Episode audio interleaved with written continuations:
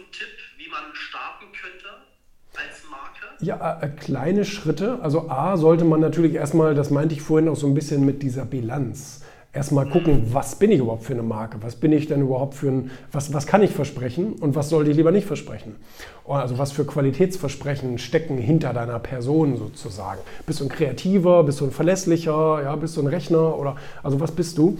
Und, ähm, und dann sollte man natürlich anfangen, das in kleinen Schritten, auch im kleinstmöglichen Schritt, einfach nach draußen zu kommunizieren. Ich habe das sehr früh gemacht über soziale Netzwerke.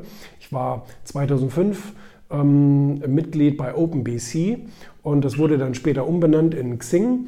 Und ähm, da habe ich angefangen, meine Botschaften rauszuhauen über die Statusmeldung. Damals konnte man noch kein Bild, noch kein Video, noch gar nichts. Da durfte man nur sozusagen Text schreiben, so wie bei Twitter, könnte man sagen.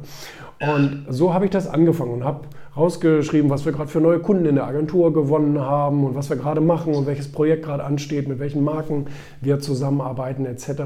Und dadurch fing das schon an. Das fiel mir immer dann auf, wenn ich irgendwo angerufen habe und äh, der am anderen Ende dann sagte, ach, Sie sind doch der von Xing oder nicht? Ähm, und, und da fiel mir das auf, das wirkt und das funktioniert und ja, Sie machen ja da viel, ja, das, das, das könnte auch für uns interessant sein. Also von daher, ähm, das ist mal so der erste kleinste Schritt und das kann man heute ja auf multiplen Plattformen machen. Heute gibt es ja so viele Plattformen, auf denen du dich all, äh, überall anmelden kannst. Ist auch eine Empfehlung von mir, sich überall anzumelden überall einen Account zu betreiben und jeden Tag einfach seine Messages da rauszupacken, ob das jetzt Bilder sind oder Videos oder von mir aus Textbeiträge.